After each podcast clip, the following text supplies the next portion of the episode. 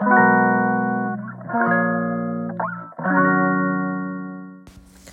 い皆さんこんにちは。本日で62回目の放送となります。今日は、えー、昨日に引き続き、えー、スモールビジネス戦略ということでお話ししていきたいんですが、えー、昨日もですね中村弘明さんという方が書かれたあと3ヶ月でどうにかお金を稼ぎたいと思ったらスモールビジネス戦略だっていう、え題名の本からまた、えーと、ちょっと内容を抜粋してお話ししたいと思います。えっと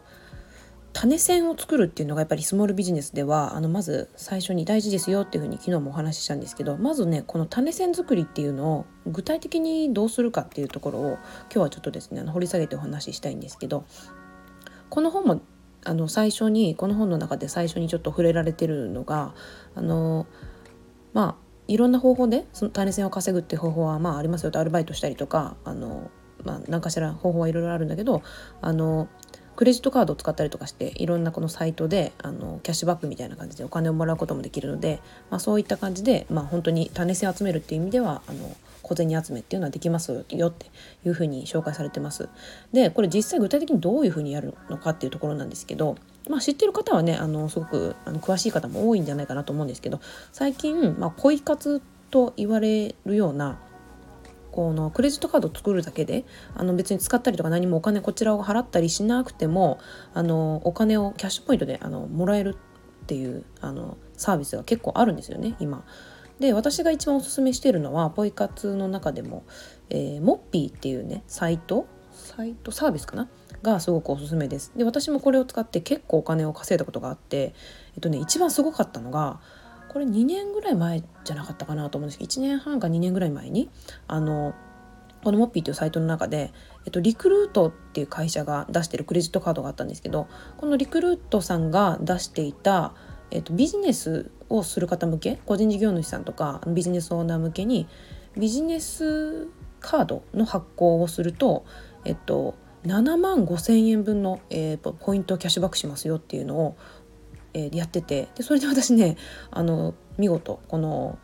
何て言うかこの条件を満たして7万5,000円分のポイントをもらうことができました。でポイントもらってそのままあの口座に7万5,000円振り込まれたのでポイントがお金に円にあのなって振り込まれたのでこれすごいなと思いましたね。これ7万5,000円って相当長くなんですけどこんな額はまあそうそうないんですよ。だけどなんか他のインフルエンサーの方も池早さんとかもねあの時言ってたんですけどなんかたまに企業ってこういうふうにあのなんかお金が余ってるっていうかな決算時期の前にねちょっとお金が余ってる時にその税金対策節税対策じゃないけどそういう感じでお金をばらまくことがありますよって言ってたんですけどその一環だったのかちょっとよくわからないですけどとにかく大奮発のキャッシュバックポイントであのこの時はすごいねいっぱい私もお金もらいました。で今見ましたらですね、えっと、ちょうど、えっとまあ、同じようにあのリクルートさんのあのカードと同じように、えっと住あ三井住友カードがですねビジネスオーナー向けに、まあ、個人事業主さんとか、えーと、法人を持たれている方とかのビジネスオーナーさん向けに、えーと、クレジットカードの発行を進めているのがありましたこれがね結構あの大きくてキャッシュバックが2万円分のキャッシュバックがもらえるっていうのだったのでこれ早速私もあの応募して応募っていうかあの申し込みして、えーと今審査を待ってるところです。あのすぐはねもらえないんですよ審査、まあ、まずカードがあの発行されるかどうか審査のあのちょっと時間もあるので、まあ、審査とかをしてでちゃんとカードが、えー、っと発行されればあのキャッシュバックでポイントがありますと。でちょっと最初一番最初ちょっとどういう手続きだったか覚えてないんですけどモッピーあのアカウント開設する時にちょっと多分銀行自分のあのお金をねあの受け取る銀行のあの講座の設定とか多分いろいろ設定があったと思うんですけどそれをやればすぐにでも始められるのでなんかそういう種銭を集めるとかちょっとお小遣い稼ぎしたいなっていう方はあのぜひこれおすすめです。で紹介のサイトのあのウェブページがあったのでこれ紹介するとあの紹介された方もねなんかこの入会した後に、えっと、モッピーポイント500円500ポイント以上もらうと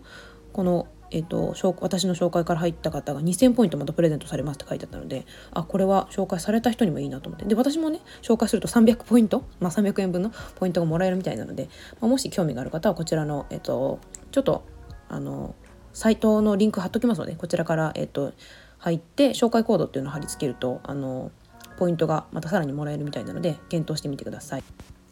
で、えっと、話をちょっと種線っていうところに戻すんですけどあの種線を作った後はですねあの種線通帳を持つっていうことを、えっと、この本の中でおすすめしてます。通帳っていうのはつまりあの自分のあの普通に普段使ってるあの生活の財布とビジネスのあの通帳を分けるっていうことだと思うんですよね。これ私も今まで結構なあなあにしてたんですけど前回の確定申告の時にあの、まあ、ちょっと商工会の方からもいろいろ指摘があったりとかちょっと自分でも分かりにくくてあのどれぐらい収益上げてるのかっていうの結構分かりにくかったので今までちゃんとあの口座とかを分けるようにしました。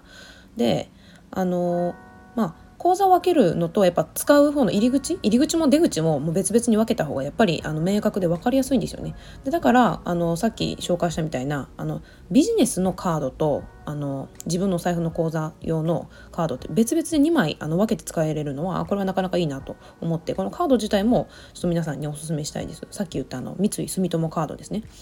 で他にも別に三井住友さん以外にもあのこうやってビジネスオーナー向けのカードが出されてるのであのまあビジネスオーナー用のあビジネス事業用のカードと、まあ、個人用のカードとか、まあ、とにかくね分け分けて使う入り口から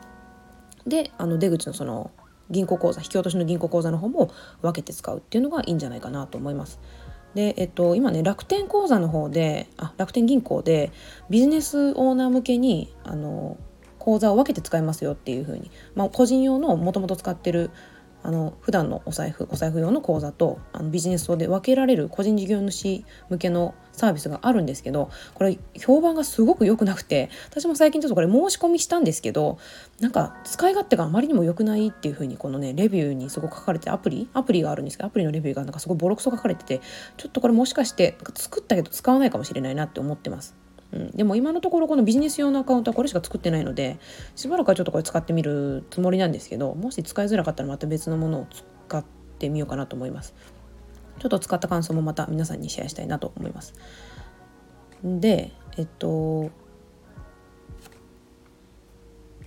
すいませんもうちょっとこの楽天銀行のことについてお話ししたいんですけどこれねなんでこの楽天銀行の個人事業主用の口座がよくないかってまず一番最初にですねあのアプリであの管理ができないんですよ。アプリがこのビジネス用のあの口座のアプリ楽天銀行のアプリと別であるんですけどこの預金残高とかすら見れないなんかアプリから他の銀行に振り込みとかもできないしなんかほとんど何もできないアプリらしくてなんか何のためにあるアプリかなっていうくらいなんか使えないと。でその上ですねあの銀行口座用のキャッシュカードかあのキャッシュカードみたいなデビットカードかどっちかをその口座を作った後に持つことができるんですけど、まあ、両方とも持てるのかな持とうと思えば。だけどこれ両方ともねお金かかるんですよ。自分のあの口座の あのキャッシュカードなのに発行するのにお金かかるんですよ。これひどくないですか？あのキャッシュカード発行するのにまず一番最初に、まあ、1100円かかる。でえっとまあ、これは年会費はかからないんですけどもしじゃあキャッシュカードじゃなくてデビットカードを作るとなるとデビットカードはお金を引き出すんじゃなくてそのクレジットカードみたいに使った分だけ勝手にこの口座から引き落としされるっていうカードなんですけどこのデビットカードをもし選択した場合は年会費が毎年1100円かかるんですよ。発行する時はかからないんですけどこっちは毎年1100円かかると。どっちにしろだから1100円かかるってことでデビットカードだと毎年かかるってことですね。ちょっとね自分の口座のあのから引き出すためのカードなのになんでここでお金かかるんだってちょっと私はねもやっとすごいしたのでちょっとこれもしかして使わないかもって思ってるんですけど、まあ、それでですね、新しいカード三井住友カードをちょっと作りましたっていうところです。はいはい、で、えー、となんかすごい話がねキャッシュカードとあの銀行口座の話にすごい寄っちゃったんですけど、えっと、お金をねとにかく管理するっていうのはあのすごく大事で、まあ、リスクを管理するお金のリスク管理っていうことも含めてそうなんですけどお金はやっぱりきちんとあの管理して貯めていくっていうことはあの自分の自信にも直結するんですよっていうところですね。あのこれは私もすごく感じるんですけどお金が貯まっていくっていうのはなんか数字で目に見てわかるじゃないですかビジネスの実績ってなんかなんとなく売れてるとかなんかお客さんにありがとうって言われて嬉しいとかいうところももちろんあのそういうの自信にもつながっていくんですけどあのお金で見に見てこの数字がと溜まっていくとやっぱり実感としてもすごく自信になりますよねうまくいってるとかねなんかなんかやっぱその数字で見れてお金を貯めるっていうのはすごく大事かなと思います。でなのでやっぱりこの種銭とその自分のビジネスの方のあのお財布とあの個人のあのプライベートの方のお財布を分ける口座とかも分けるっていうのはすごくおすすめです。だから最初小さいうちはねそんなに気にしなくてもいいかなと思うんですけどやっぱりやり始めるとすごいぐちゃぐちゃになっちゃうんで自分のお財布からやっぱりあの経費を使ったりとかしてでどれぐらいあの経費つぎ込んじゃってるかとかもわからないのでどんどんなんか特に個人事業主自分みたいに趣味から始めた個人事業主みたいな感じだとあの経費をやたらかけてる割にはあまり、えー、利益上がってないっていうことに気が付かなかったりするんですよね。だからそういう人こそあの逆に最初からちゃんときちんと分けてどれぐらいお金を費やしたっていうのを目に見えて分かっていた方があのやっぱりその取り返そうっていう気持ちも働きやすいので是非あの分ける方がいいと思います。はい、ちょっと今日はあのお金の話ほとんど終わっちゃったんですけど、えっと、